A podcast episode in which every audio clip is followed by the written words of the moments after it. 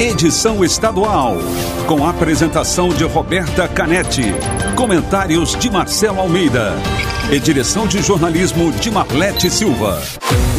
T-News, oferecimento Farmácias Nissei. Compre e retire. Farmácias Nissei. Acesse farmáciasnissei.com.br. Nissei, mais perto, mais que farmácia.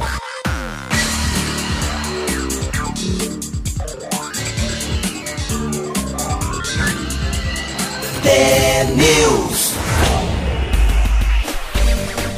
Sete horas, um minuto. Um bom dia para você que está sintonizado na Rádio T, a maior rede de rádios do Paraná. Você acompanha agora as principais notícias do dia, participa da programação pelas redes sociais, no Facebook e Instagram é o T News no ar, ou então pelo WhatsApp 419 92770063. O T News desta terça-feira, 1 de dezembro de 2020 começa agora.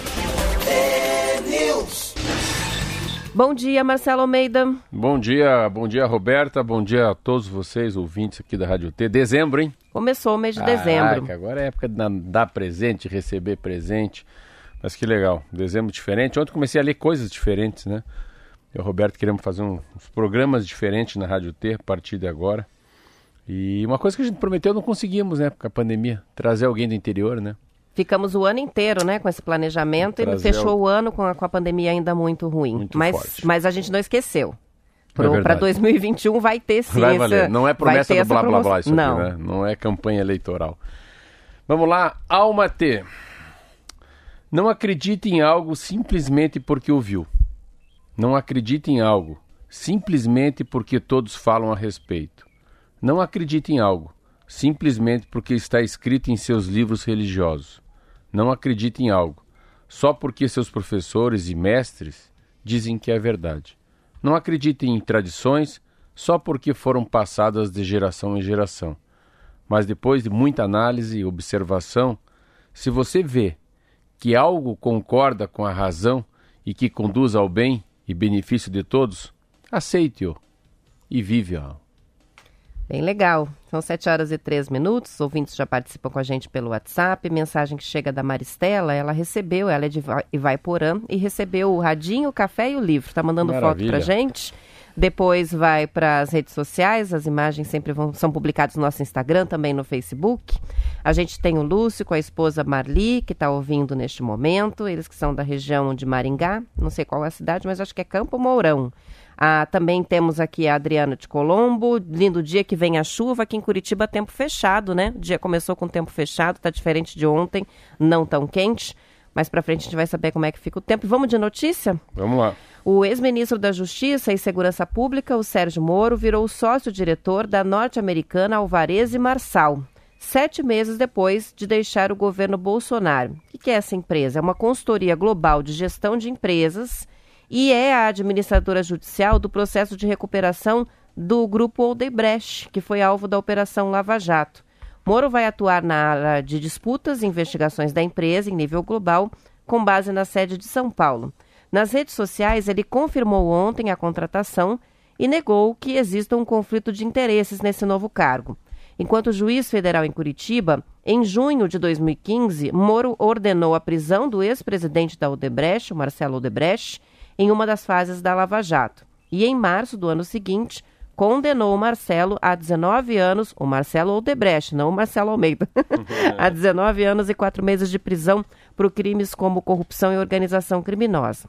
Nessa sentença, ele considerou que o empresário repassou 109 milhões de reais e 35 milhões de dólares em propinas a agentes da Petrobras. Então tá aí, a gente falou sobre a possibilidade do Moro atuar como advogado em Curitiba, né? Já tinha até um endereço de escritório para atuação depois da quarentena que se faz ao deixar o cargo no governo federal, mas não, está indo como sócio-diretor dessa empresa, a Alvarez e Marçal. É, ele vai para uma empresa grande para caramba, são 5 mil funcionários que tem aí, tem no Brasil, tem em São Paulo, Belo Horizonte, no Rio e fora, desculpa, em outros países também. 5 mil funcionários em quatro continentes. Ah, se perguntaram para os professores, dizem que não, não tem problema nenhum de conflito, porque até interessante, ele a, a sensação que dá quando você lê o que, que ele vai fazer, ele vai para rearrumar as empresas que tinham um perfil de corrupção. Ele vai para fazer um compliance do compliance. Compliance é mais ou menos o seguinte: vamos fazer um raio-x, o que está errado nessa casa? Vamos tirar uma fotografia, o que, que a gente está fazendo tudo errado nessa empresa, nessa empresa de transporte, nessa padaria, uh, nessa rádio, uh, nessa cooperativa. Então, ele vem com, uma, com um papel de, de, de ser um conselheiro, de tentar arrumar alguns gargalos que podem ser vistos pela polícia como corrupção. Então, pela investigação. Ele deixou de ser também, ele não é mais nada, ele não é mais magistrado, né? ele não é mais juiz, ele já tem uma quarentena agora. Claro que sempre é uma crítica, eu faço a crítica por ter sido ministro do Bolsonaro, né? Vamos dizer, ter todo, todo esse papel que ele teve relevante na República e depois ter direto trabalhar com o próprio Bolsonaro. Mas não, não tem nenhum impedimento legal que eu acho que invi inviabilize, né? Essa aceitação dessa função nova dele. E pelo outro lado, ele está muito cotado já. Ontem tinha discussões, jornais de hoje, de madrugada, eu estava lendo também. Tem até foto do Dória, que é o governador de São Paulo, junto com o Hulk, que é o apresentador da Globo. E ele é um cotadíssimo aí para ser o vice de alguém na eleição de 2022. Principalmente porque, como eu disse ontem, essa é uma eleição que acabou esse negócio de muita ideologia, esquerda, direita, Lula e Bolsonaro. E é engraçado, né? Você vê como. Ontem eu estava vendo na televisão, assim, como, como a, a, quando você perde poder, você perde poder. Eu vi o Donald Trump ontem, assim, ele não é, não é presidente mais, assim, ele não, ele não tem mais jeito de presidente, ninguém mais coloca o foco nele, porque ele perdeu o poder. E muito, muito parecido está até a, a, maneira com que o Bolsonaro está conversando. O Bolsonaro já não é o mesmo, ele, tá, ele sabe que o brilho, perdeu muito brilho com, a, com, com todos os candidatos que ele apoiou no Brasil, ele perdeu. Então, você vê o Partido dos Trabalhadores, dos Trabalhadores, o PT, parece que tem só 3% do eleitorado brasileiro. Meu Deus do céu. E o PSL, que era aquele partido que elegeu um monte de deputado federal, também tem muito pouco. O que, que eu vejo do Sérgio Moro né, nesse papel aqui? Esse é um papel que parece que é um papel como um ex-juiz que não quer mais ser juiz, não quer mais prender ninguém. Sabe, parece que eles devem chegar no momento que eles percebem que aquela operação Lava Jato, operação Mãos Limpas, não vai acabar com a corrupção no país. Eu imagino isso, um homem que é juiz, que põe gente na cadeia. E deve dar uma, passagem pela cabeça e falar: chega disso, vai, eu vou, eu vou trabalhar em empresa para explicar para as pessoas o quanto é importante não ser corrupto. Passa a ser muito mais um, um trabalho de professor, de, de conselheiro, uh, do que perseguidor. Eu, quando eu vi essa matéria, essa matéria saiu ontem de manhã, que ele estava aceitando. Depois a de hoje, que fala que Moro nega conflito de interesse em novo emprego. Então são duas coisas. É, a empresa anunciou no domingo à noite ontem ele foi no Twitter depois de receber muitas críticas, muita gente escreveu a respeito né, da nomeação dele para esse cargo. E aí ontem o Moro veio a público através da, da do Twitter, das redes sociais, para dizer: não, não tem nada que me impeça de assumir o cargo.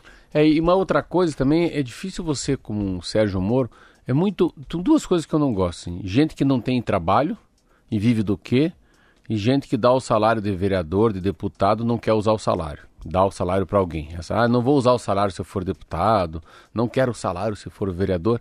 Essa coisa de muito correto assim, para mim tem alguma coisa atrás. E ele precisa justificar. Ele precisa justificar como é que ele vai pagar as contas dele, como é que ele vai pagar o condomínio, né? Como é que vai pôr gasolina no carro. Eu acho isso importante. Um ex-juiz como Sérgio Moro não pode ficar aí só viajando o Brasil. Viaja como? Se não tem mais um, né, um cargo, um cartão de uma empresa, né? Então, eu também não vejo crítica nenhuma, tem muita crítica, mas eu acho que não tem conflito de interesse nenhum nesse novo emprego. São 7 horas e 10 minutos. Participações que chegam. A Jane de Curitiba, o Querino de São José dos Pinhais. A Carol de Araucária mandou foto aqui com os presentes que ela ganhou do Tenils, radinho, café, livro e adivinha que camisa que ela está vestindo? Do coxa. Coritiba Ideal. Ela, ela participou do desafio sobre a eleição do, do coxa e ganhou também a camisa e mandou a foto com a camisa Legal. da chapa. Também está com a gente a Donete, o cachorrão de São José, a Eloá. A Marlene escreveu para a gente de Campo Mourão dizendo que por lá o tempo tá rusco-fuco. Oh. O que será que é isso? É, Rusco, acho não, que é Rusco ah, Fusco. não é que fala, não é Lusco Fusco? É. É aquele que não é nem dia de noite. Eu acho que é isso, é que não tá nem coisa nem outra. É. será que vai chover? Ela pergunta. O boneco de Jataizinho tá com a gente também, o Roniel, o Flávio de Capanema. E muitos ouvintes estão mandando as fotos, né, dos enfeites de Natal, das árvores, dos enfeites de mesa, dos arranjos. Mas tem uma ouvinte aqui que é a Maria Inês, ela é de Colombo, na região metropolitana de Curitiba. Aí ela arrasou. A fachada da casa inteira iluminada com as luzinhas de Natal. A sala dela não tem um objeto que não seja de Natal. Tem Legal. uma lareira vermelhinha, árvore de Natal, almofadinhas com os temas de Natal, Mamãe Noel, Papai Noel. Então a casa Maravilha, dela tá maravilha. super enfeitada. Depois vai, as fotos vão todas lá pro nosso Instagram. Vamos pro intervalo e a gente já volta com mais notícias.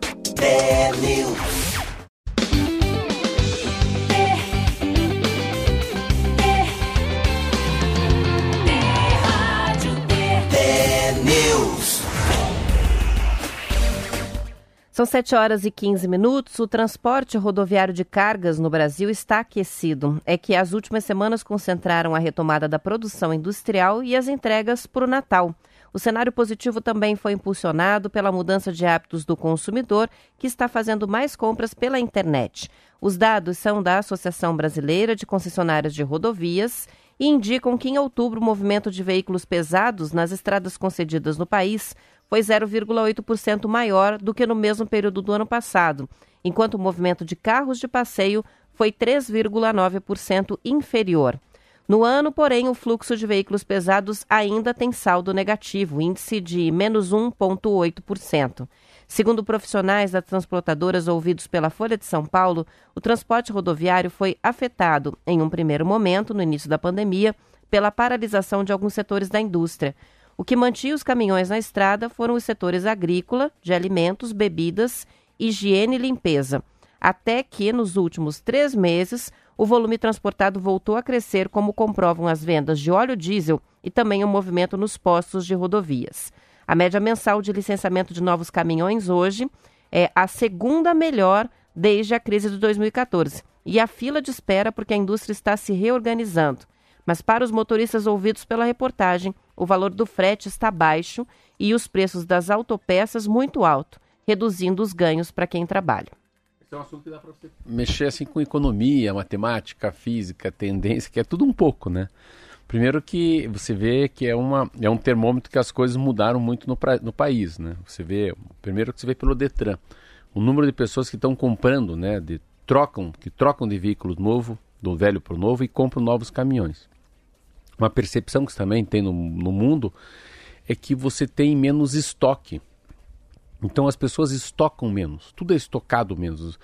Tem, tem um grande estoque de comida, grande estoque de roupa, grande estoque de embalagem não é uma boa. Então hoje, é, eu acho que eles falam em inglês on demand. É, conforme a demanda, a gente manda para você.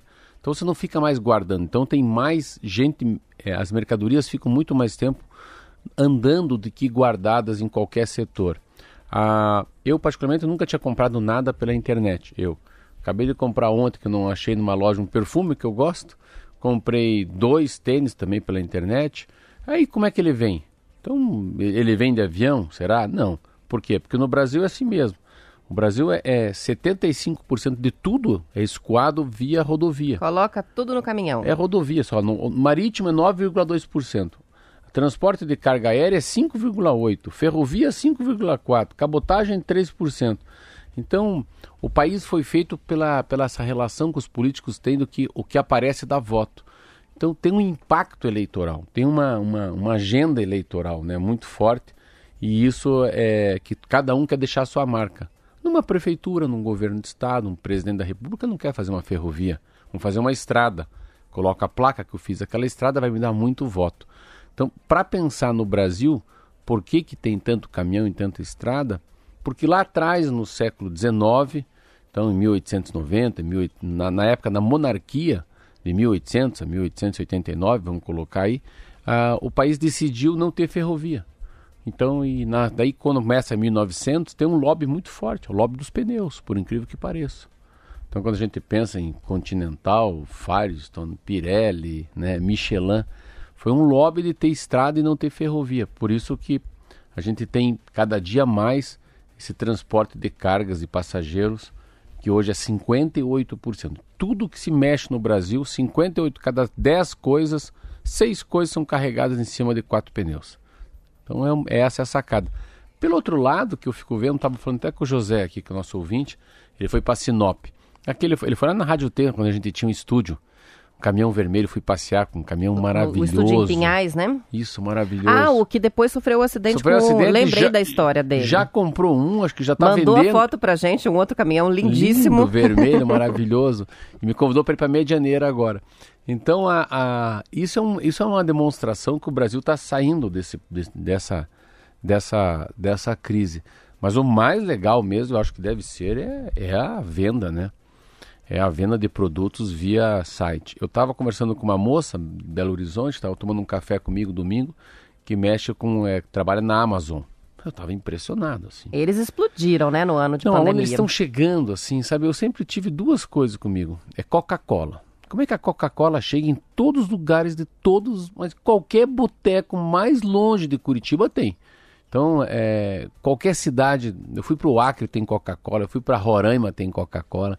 E, e Coca-Cola chega, chega chegando mesmo. Então, como é que se chega com um produto em lugares que já não tem mais transporte, não tem mais estrada, que tem rio, que tem lago, que tem cabotagem? De alguma maneira chega. E a, agora, não a Coca-Cola, mas pega o Amazon, eles criaram um sistema mundial que os produtos chegam. Por isso que todos os lugares do mundo estão discutindo o papel do correio. Porque o correio não tem mais, a gente não manda carta para ninguém. A gente não tem mais aviso do recebimento da, da CNH, é tudo, tudo pelo computador. Então, parece que esse papel que o Correio sempre fez muito bem, agora está sendo assumido no mundo pela iniciativa privada. São 7 horas e 21 minutos e participações dos ouvintes que vão chegando. O Joel diz o seguinte pra gente sobre o termo, é lusco-fusco mesmo. Eu falei. lusco-fusco, ele diz é crepúsculo e alvorada. São termos técnicos para lusco-fusco. Não é nem uma coisa nem a outra. Então, a hora dos acidentes, né? Sabe é. disso. O, o Giliard participa com a gente também, esperando se vem, não sabemos. A chuva, né? Mandou uma, uma foto também do tempo fechado. O Luiz Rossi de Guarapuava mandou fotos dos filhos montando as árvores de Natal, os enfeites da casa e junto com super-heróis da Marvel, os bonequinhos lá estão ajudando a montar a árvore de Natal. A gente também tem a participação do Carlos sobre a questão da nomeação do Sérgio Moro para esse cargo na empresa, né? Ele diz: será que as empreiteiras paranaenses citadas na Lava Jato vão contratar a empresa dele para ensinar como serem corretas? E tem o Gabriel de Pinhão: Moro simplesmente está cumprindo o seu ofício, prestando serviços advocatícios e virando empresário nessa área de compliance. É a opinião do Gabriel. A Cláudia diz que o dia está agradável em Foz do Iguaçu, 21 graus e estão esperando pela chuva lá. Preocupado com a situação da Covid na cidade, né? Escreveu para a gente: Covid leva as autoridades da nossa cidade a novas normas de combate à pandemia. Tomara que a população acorde e comece a se defender. Também a Rosemary de Campo Largo, hoje está chuvinha fraca aqui. E a Ana Carolina, que é do Capão Raso, aqui em Curitiba, também falando, dando um bom dia falando sobre o tempo. Vamos saber como é que fica o tempo em todo o Paraná? Quem tem as informações é o Zé Coelho. Tempo e temperatura. Olá, Roberta, muito bom dia a você, Marcelo Almeida, aos amigos do Paraná. Norte e Noroeste, muito quente nesta última segunda-feira.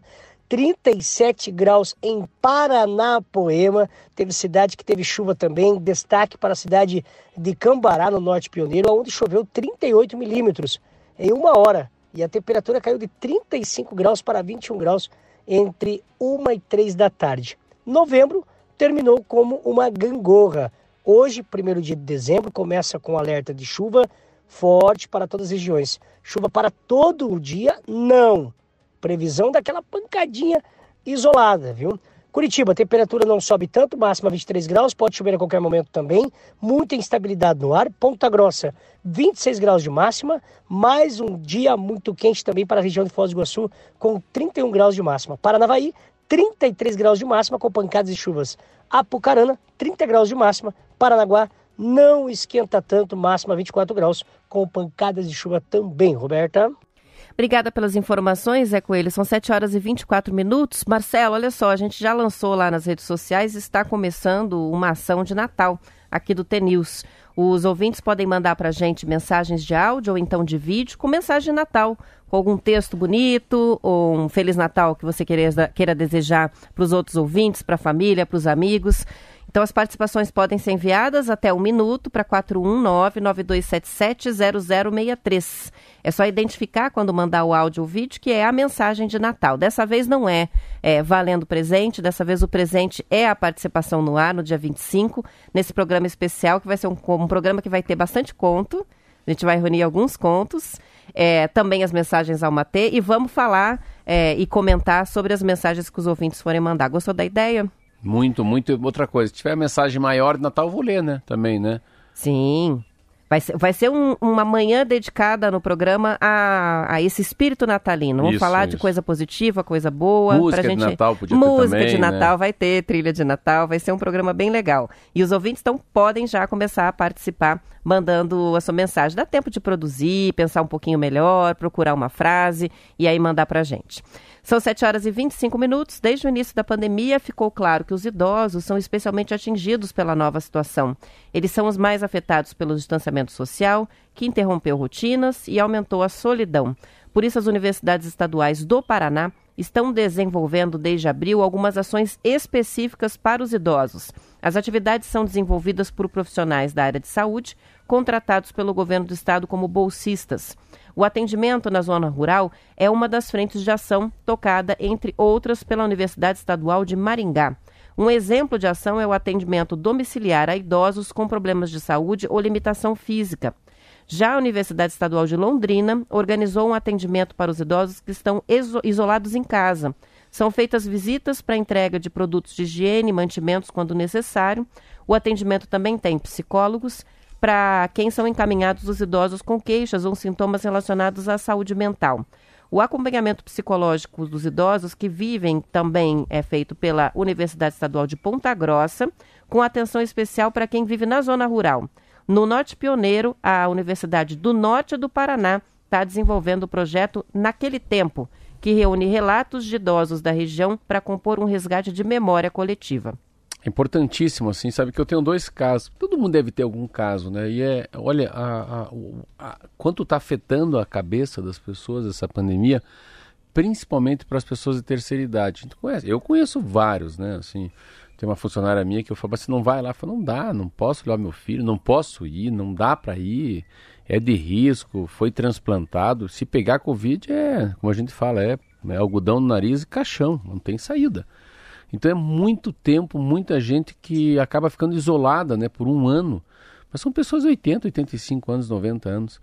E eu vejo, eu tenho um sobrinho que, que, que tem, tem uma esquizofrenia e está internado. Ele teve um surto, está internado. Eu não posso ver ele. E daí eu estava falando com o psiquiatra, ele falou, nós estamos com um problema seríssimo aqui, nós estamos com 60 pessoas internadas que não podem visitar os familiares. E para, você vê, um setor que é, que é a psiquiatria. A visita de um familiar, de um pai, de uma mãe, de um tio como você, nossa senhora, é assim, é 50% da terapia aqui dentro. Mas por causa da Covid não pode ser visitado. Então eu tenho uma outra que eu conheço que é o Matias, que é o marido da minha cozinheira, que tem mal de Alzheimer. Mesma coisa. Não pode ir na clínica, ninguém pode visitar, fica lá, ele está com mal de Alzheimer até agora ele está. Tá... Ninguém pode visitar ele, ninguém pode falar com ele. Se vai é no portão que fala. Então, se vê, imagine quantos milhões de pessoas, milhões de cidadãos, né, já com uma certa idade, que estão isolados desse mundo. Esses lares, né, para os idosos, é, são os espaços, que, é o- o evento da semana, né, é, é ver o parente, dar aquela referência, traz E as é uma vez por memórias. semana seria. E não está acontecendo, É, né? então, mas a gente tem que colocar isso para milhões de pessoas. Então, ah, e essas pessoas, pessoas com mais idade, como você falou ali, eu acho muito interessante essa- essa- essas universidades estaduais fazerem esse resgate do saudosismo, né? Assim, o que, que a gente pode fazer daqui para frente com essas pessoas? Porque, ah, assim, é- é um- eles perdem muito no final da vida não ter contato com o neto, com a filha, com a mãe, com a enfermeira, com a... é muito pouca gente, né, em contato com essas pessoas de terceira idade.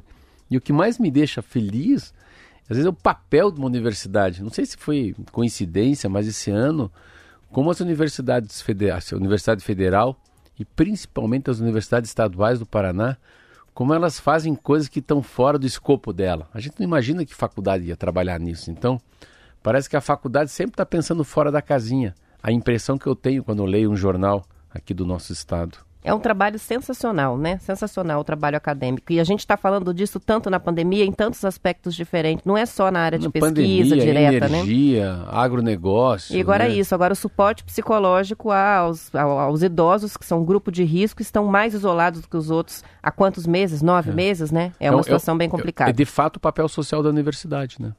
São 7 horas e 30 minutos, a edição estadual terminou. Amanhã a gente volta às 7 horas para todo o estado do Paraná. Depois do intervalo, noticiário local. Bom dia. Bom dia, até amanhã.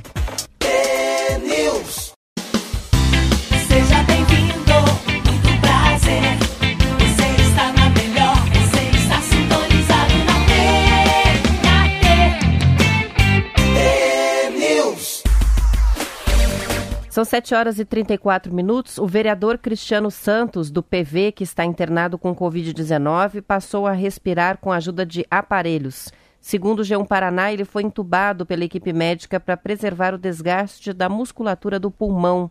Ele está internado na UTI do Hospital Vita desde o dia 22 de novembro. A confirmação do diagnóstico feita depois que o vereador teve dores de cabeça e percebeu a perda de paladar. Ele se afastou das funções na Câmara Municipal com a confirmação da doença e também da apresentação do programa Bora Paraná na TV Band. O jornalista Cristiano Santos tem 40 anos, está no segundo mandato como vereador de Curitiba, ele que foi o mais votado da capital em 2012 e não disputou as eleições deste ano. Uma pessoa saudável, jovem, né? 40 anos, e que está passando, vamos dizer assim, uma, situa uma situação perrengue, né? Porque está agora respirando com aparelhos. É muito novo, ele é muito. Eu não sei como é que é. Mas ele é muito novo, ele é muito forte. Assim, eu conheço ele muito. Mas assim, conversar com ele, a minha sensação, quando eu vi, achei que era o pai. Tudo bem, o pai tem mais idade, não tá tão. não é tão cuidado, né? Mas ele é muito novo, assim. Você vê o Cristiano, você conhece, você viu ele não? Sim, conheço um cara normal, ele. É um cara, a sensação que a gente tem é que ele faz exercício físico, não, não tem um jeitão de um cara que fuma ou que bebe, que tem comorbidade, nem pressão alta. Então, nesses casos que me assusta um pouco, assim. Pô, o cara Cristiano tá entubado. Então, assim, é, você vê a seriedade do problema. Porque a história do entubado, né, geralmente é, são 5%, 3% das pessoas que pegam Covid que chegam a esse estado, né? De, de ser entubado. Então, muito triste mesmo. Tomara que. Tomara, pelo amor de Deus que ele saia dessa. Esse é um cara que esse é um cara que dá para conversar depois aqui um dia na rádio para saber o que que ficou. Porque esse é o tipo do, da Covid que, que esse fica com, com sequelas, né, com consequências ou até se restabelecer como o velho cristiano, como ele era antes desse entubamento, leva muito tempo. Eu sempre falo de uma casa, para mim, que é o caso mais emblemático que teve na minha vida, que é meu barbeiro, o Zé da Barbearia. Que ele teve H1N1 que é um pouco menos grave que o Covid, que as pessoas têm saída, mas fica 21 dias entubado também. E que tem a pneumonia como o pivô, né, o puxador do H1N1. E ele tem a síndrome que também tem a mesma coisa da Covid, que acho que é a síndrome de Sara, que o pulmão fica cheio de água, de catarro, de pus, e o cara não consegue mais respirar e vai perdendo a capacidade né, de oxigenação né, aeróbica, e tem que colocar, o, fazer um matraco no cara ainda e entubam eles. Então quando fala em tuba aí, que fala em tuba, mas eles entubam, mas eles já fazem atraco também para alimentar a pessoa. Então, mas é muito novo. Esse é um caso que, eu, que quando você mandou essa matéria eu achei meio espantado, assim, ué, será? E ele é vereador, hein? Ele é vereador e estava afastado em casa, né, alguns dias, foi para o hospital e logo já começou a complicação. É, eu né? acho que e ontem uma, essa notícia. Uma coisa que a gente não, que a gente não fica lendo também todos esses, todos os, né, que escreveram de coisa grande no mundo, a gente leu isso aqui. O número de brasileiros, a USP, né, que já tem de que tem já de dados científicos sobre a Covid, mas eu eu sempre fico achando que as pessoas passam um pouco do limite em casa, né? Ficam retardando o máximo possível a ida para o hospital, até com medo, né, de alguma coisa pior, e acaba é pensando que pode ser só uma gripe, que pode ser um resfriado e que se for até o hospital é. podem aí efetivamente pegar a Covid. o meu barbeiro foi em duas vezes, duas vezes mandar ele para casa achando que era uma gripe, e era H1N1. E daí, tanto que H1N1 tem um remédio, que não é injeção, que é o Tamiflu. Tamiflu. Mas daí, conforme você já passou o sinal fechado, o Tamiflu já não tem mais resultado. Já não resolve mais, né? Isso aí. É, eu tive H1N1 e tomei o Tamiflu. Você teve? Fiz, tive H1N1. Foi uma, e é uma, é uma gripona, né? Forte, Febre né? muito alta. Eu perdi 5 quilos em 10 dias por causa da doença. Mas isso foi lá atrás, né? Então é, não, é, não é fraco também. E o Tamiflu é forte, né? É um remédio. Acho que o Isso é remédio, às bomba. vezes, o efeito colateral do remédio é que pode ter feito a questão do emagrecimento, a falta de apetite. Talvez não seja da doença, seja da medicação. Mas não é fraco, não. E, e a Covid, muitas, muitas pessoas que pegam têm sintomas leves, às vezes não têm sintomas, mas não é incomum a complicação. E quando a gente vê uma situação assim, é assustador, né? Não, e você vê interessante, se valeu, eu vi um dado que você mandou para mim. Foi de 13 para 13,900 o número de, de pessoas De, com de casos de ativos, casos no né? Paraná. Em Curitiba, né? em Curitiba. A gente está em Curitiba, é, concluído né, o mês de novembro, com um balanço que mostra que esse mês, está aqui no Bem Paraná, inclusive, é o pior mês da pandemia na capital, em números de casos registrados, confirmados no mês de novembro. Então, a gente tem 25.871 diagnósticos positivos na capital no último mês. 25.871. Uma média diária de 862 notificações só na capital. Na comparação com o mês anterior, de outubro, 284. É, é, mas tem uma coisa aí. Isso aí, não- isso aí tá, isso aí tá errado. O número de Não casos? esqueça isso. Não, porque se a gente está comparando um kiwi com abacaxi. Porque cada dia tem mais gente testada. Entendeu? Tem que tomar um cuidado com isso, assim, porque se você comparar com isso aí, no, no pico da pandemia, é menor do que hoje. Porque você não tem tanto, tanta gente fazendo teste. Porque aumentou a Não, testagem. eu conheço, assim, não, olha aqui. Todo mundo que eu conheço faz teste. Todo mundo que eu conheço faz teste, é impressionante. E faz todos os testes. O meu, meu, meu sócio, o Fábio, fez três testes já. E agora fez o, o melhor lá, que é o PCR já. RT-PCR, né? RT-PCR também já deu negativo. Então, assim, e uma outra coisa que a gente também tem que. Eu fico impressionado, como tem gente que tem e não passa porque dorme junto e convive junto. Diz o Fábio estava tava branco de preocupado porque eles estavam. dividiram lá, ele foi testar um prato lá de um funcionário, de uma pessoa que estava com Covid, e, não, e ele foi comer no mesmo garfo, não. Mas ficamos juntos, conversando, testando, né? é, vendo os pratos da prestinaria, e ele estava morrendo de medo porque o pai tem mais de 80 anos de idade. Aí não pega. Então, ah, tem uma coisa que é, quem que pega e quem que não pega, né? Eu fico imaginando se é imunidade, né? Imunidade da pessoa, ela tá de bom, astra- de bom astral, tá de, de astral baixo, é, ela tá chateada com a vida, o coração tá bom, né? Ela tá um pouquinho mais gordinha, tá mais forte, tá com, tá com ferro, tá com vitamina D, tá, tá com vitamina C. Então não é tão lógico assim. Então não é porque tem alguém que passa com Covid na rádio que a gente vai pegar.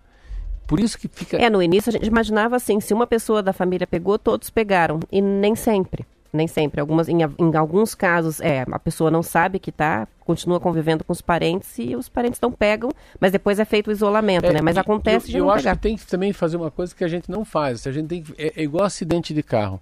Ah, tem dois mil acidentes, tá bom. Quantas pessoas machucadas nesse? Nenhum. Ah, qual que é o problema? Dando material, que deixa bater. Faz parte. O cara vai, o martelinho de ouro ganha dinheiro, a concessionária, o homem da pintura, o cara do com, o cara do, do seguro. O problema é, é acidentes de trânsito com gravidade, com morte ou com sequela permanente. E a mesma coisa que a gente tinha que tentar ver, assim, o Paraná continua sendo o estado que menos mata no Brasil. Então, de todo mundo que é contagiado, que pegou a Covid, quantos que morrem? Qual que é o pavor agora? Né? O pavor agora é o colapso na saúde. Então, quando É o problema da falta de o vagas prefeito nas UTIs, né? e o ratinho começam a abrir o sistema privado para o sistema público, é óbvio, né? a gente não é bobo. Que o negócio está pegando, você vê. Ela veio aqui hoje, a Zenira entrou aqui e falou: olha, me falaram lá no ônibus que tem 50 pessoas esperando fila para UTI. Então começa a ficar sério, né? É uma. E eu, eu tô me cuidando mais, Roberta. Eu. Eu tô assim, eu tô evitando uma coisa que é muito ridícula. Tô evitando ir na farmácia, você vê. Eu queria comprar pasta de dente, então não fui, fiquei com a minha, ela tá quase acabando. Mas já não quero ir na farmácia. E algumas coisas que eu não quero fazer mais, assim. Eu vou ter que ir no shopping hoje pra, com meus filhos para fazer o passaporte. Mas eu prefiro já não ir mais no shopping. Então, com as, com as notícias que a gente está lendo, eu tô achando que está chegando muito perto da gente, porque tem muita gente normal. O que, que é normal? Gente nova que não tem comorbidade, que não está com excesso de peso, entubado. E com nove meses de pandemia, Marcelo, Paraná está contabilizando 10.831 diagnósticos positivos em profissionais da saúde. A categoria mais atingida é a dos enfermeiros. 39 morreram e 4.252 tiveram casos confirmados no estado. Entre os médicos, a Secretaria de Saúde contou 913 casos e 18 mortes. Além de enfermeiros e médicos, os profissionais de farmácia foram muito, muito atingidos pela pandemia, com 330 casos positivos, 20 deles pacientes que acabaram morrendo.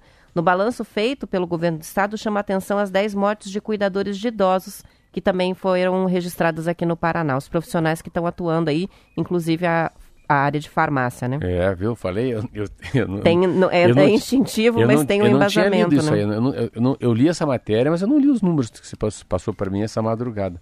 Mas você vê como a linha de frente, o número de médicos é muito forte. Isso é no Paraná? Isso é só Paraná. Não, morreu muito, morreu 18 médicos. É demais, é muito médico morrendo e muita gente contaminada. É, é uma, uma... O que tem de bom que começa agora, hein? Pena que eu não estou aqui, mas depois eu leio. Começa agora na Rússia, nos Estados Unidos, na Europa, na Inglaterra.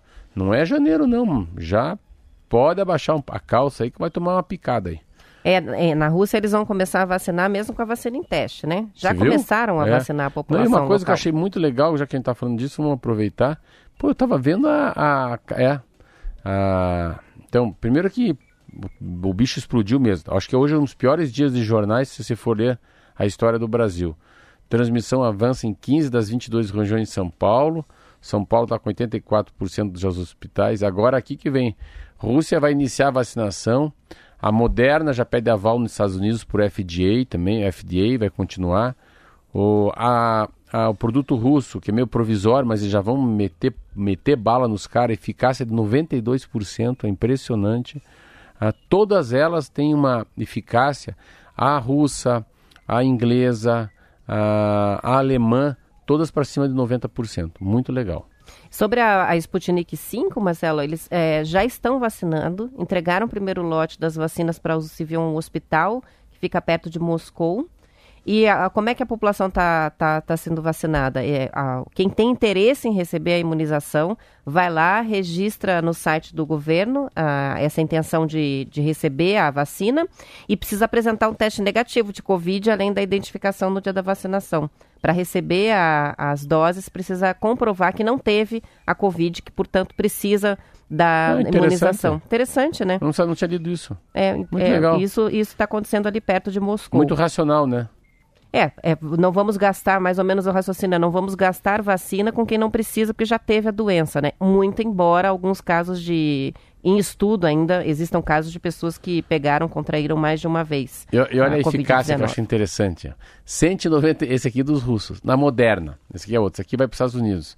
É, eles falam o seguinte: 196 casos de Covid foram detectados entre os 30 mil testes feitos pela Moderna e todos os casos graves foram de pacientes que receberam placebo. Porque tem, tem paciente que não recebe nada, só para eles. É, geralmente é meio a meio, né? É. Metade recebe a, a, vacina e metade placebo. Os que não receberam nada pegaram Covid. Que coisa. É porque é uma maneira de você. É, é, é, meio, é meio. Eu acho meio louco isso, assim, mas eu acho muito doido isso. Mas você checa o que está checado, né? Olha lá, foram registrados 196 casos de Covid entre 30 mil voluntários. Só 11 dos 196 casos foram de participantes do grupo que recebeu vacina, um sinal decisivo que ela protegeu as pessoas contra a doença. Ah, é 11 só? E os outros todos que pegaram é porque não tinham mesmo recebido a vacina de verdade. Pô, 11 de 30 mil, cara. É, o negócio... Está funcionando bem. Sinal Pô. de que a vacina está funcionando bem. E outra bem. coisa, né? Não sei qual que é essa aqui, mas eu acho que assim, pode, pode, a gente pode se dar bem. O ratinho pode se dar bem. É, tá... Vamos lembrar que essa vacina russa tem é. acordo aqui com o Paraná é, para produzir eu, aqui. Eu, não, não, não, aqui uns 30 dias atrás, achei que a gente estava meio assim, que a russa, que a, que a vacina russa não ia conseguir chegar, porque já tinha, aquela de Oxford já tinha batido na, na trave, né? Então é isso, você vê. Então, Estados Unidos, Europa e Rússia começam a vacinar em alguns países dia 7 de dezembro, em outros dia 14 em outros dia 17. Então, pô, você vê que legal. Esses caras já vão passar o Natal vacinados. Pelo menos uma parte da população, né? Isso dá uma, uma esperança aí para o próximo ano. Antes da gente ir para o intervalo, só para fechar a questão da Covid, números, né? Secretaria de Curitiba confirmou ontem 13.829 casos ativos, o maior número registrado desde o início da pandemia. Esses casos ativos correspondem às pessoas contaminadas que, portanto, podem transmitir o vírus neste momento. O boletim da Secretaria de Estado da Saúde confirma o agravamento da epidemia no Paraná. Foram confirmadas 32 mortes ontem, 1.294 casos. Nos próximos dias, os números devem se manter altos, já que em Curitiba sozinha registrou ontem 1.254 novos casos e 16 mortes. Então, olha só, de 1.294 casos é, em todo o Paraná, o boletim da Secretaria Municipal de Curitiba tem 1.254. Então, o número de Curitiba, o número de casos de Curitiba está super alto. E de 32 uhum. mortes, 16 são na capital. É, mas assim, Roberto, está errado essa matéria. É, tá certa, mas é que os números não batem porque os boletins municipais são feitos com uma certa antecedência. Então, esse número de Curitiba que está tão alto hoje, ele vai influenciar o boletim de amanhã da Secretaria de Saúde estadual. Tá, mas o, o que a gente que você leu, o número de, de, de, contagiados no estado é muito perto do que foi contagiado em Curitiba. Sim, porque tem 24 horas de atraso na contabilização estadual. Ah, hoje é que esses números de Curitiba estão indo para a Secretaria Estadual. Então ah, tá. amanhã vai, a gente vai é receber é um número é muito, maior estadual. estadual. é muito maior que 1.200. É, dia. amanhã vai ser, vai ser um boletim maior, Entendi. provavelmente. Agora, nacionalmente, o número de mortes, 287 e 21.138 novos casos. Aí a gente também vê por esse parâmetro como o Paraná, nesse momento, está com muitos registros de novos é, casos. E né? novamente como está morrendo pouco no país. Continua é, em comparação muita gente doente, muita gente, gente da passou. UTI, é, para o que já passou. Vamos para o intervalo e na volta a gente vai falar sobre estiagem. Já, já.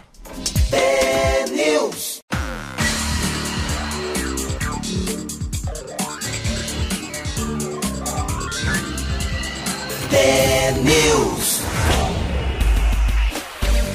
São 7 horas e 51 minutos. A Elisa da Paixão, que mora no Pilarzinho, está aqui com a gente, registrando a audiência. Também a Letícia Camargo, que é do bairro Fazendinha.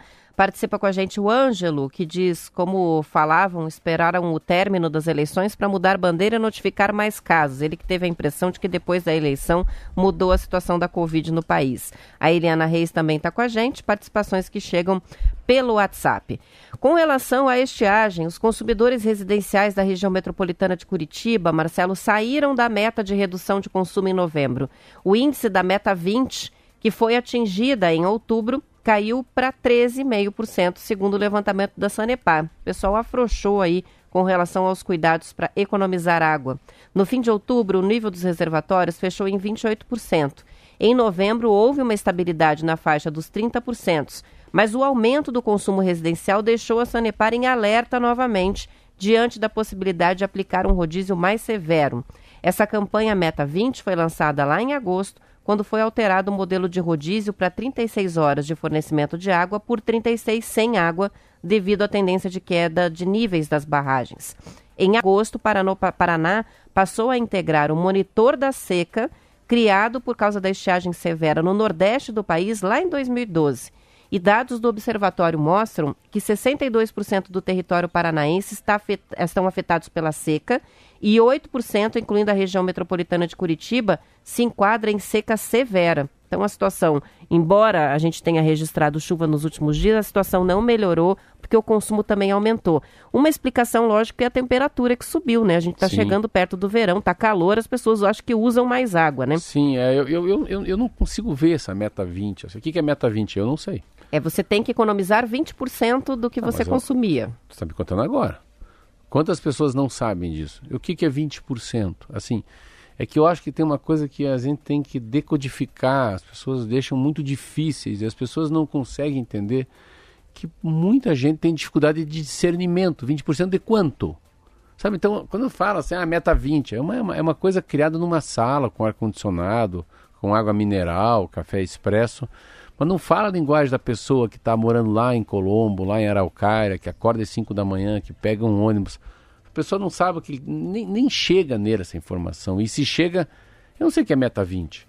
Que meta 20 para mim é 2020. Eu também acho muito inacessível para as pessoas essa Pô, explicação. legal, é, também acho. Então... Eu, para saber se eu tinha feito, fiz cálculo, é conta com calculadora na minha conta de água para ver se eu tinha conseguido 20%. Então, 20, eu consegui 25% de redução. Mas eu acho que provavelmente é porque tem corte de água em é, alguns e, dias, é, né? Não tem genialidade, assim, isso eu digo. Ah, o problema é que hoje, com você tem essa, essa vinda dessa nova comunicação pela internet, você perdeu a genialidade das coisas, são as coisas mais simples, como um outdoor, né? Um mobiliário urbano na rua, né? Um cartaz, um jornal, uma capa de uma revista, uma folha anexa, né? Ao jornal o jornal do dia a dia, um vespertino.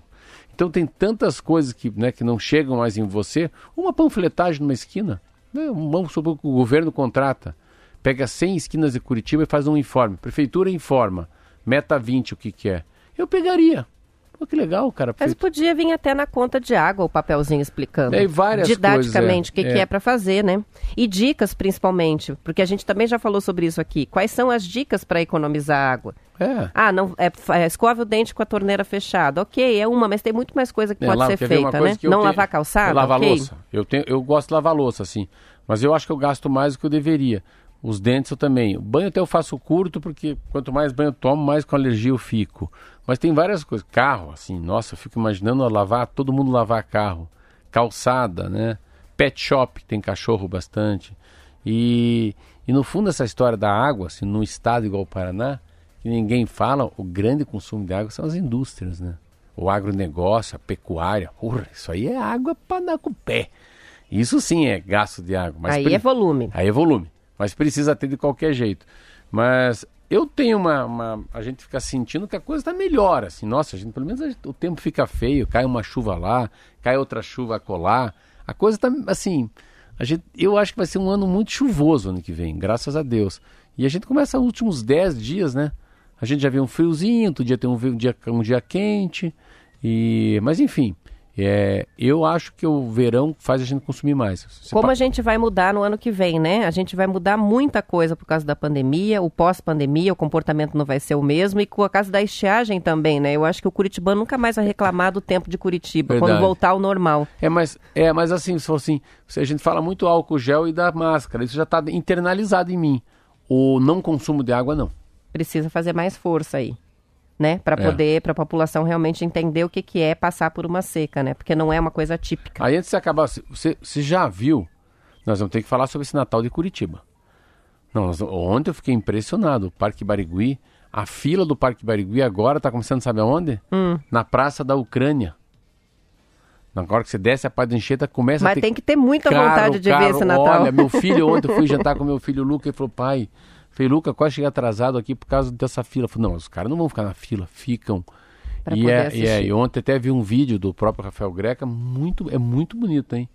Eu acho que vai ficar. Eu vou esperar passar a febre para ver se eu consigo, porque é muito congestionamento para conseguir assistir. É perto de casa, podia ir, mas aquela fila desanima um pouco. Acho mas dá eu vi, um pouco, é, acho né? que dá. Agora o vídeo do, do Greca assisti também e parece muito legal. É. Por isso que tá dando tanta audiência. É. A ideia foi muito boa, né? De fazer um Natal drive-thru. Para fechar, Marcelo, uma reportagem da Gazeta do Povo está mostrando que o estoque de imóveis disponíveis para locação nas festas de fim de ano e temporada de verão no litoral está bem menor do que nos anos anteriores. Vai faltar casa de praia.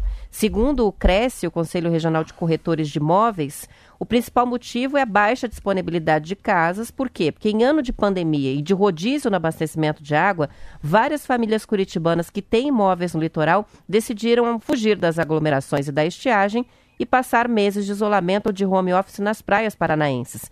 E aparentemente essas famílias pretendem ficar nas praias.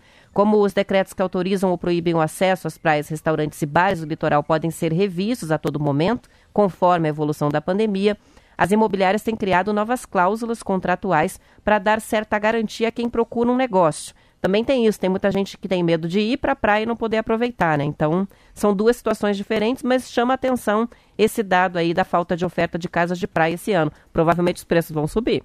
Número de pessoas que foram ficar.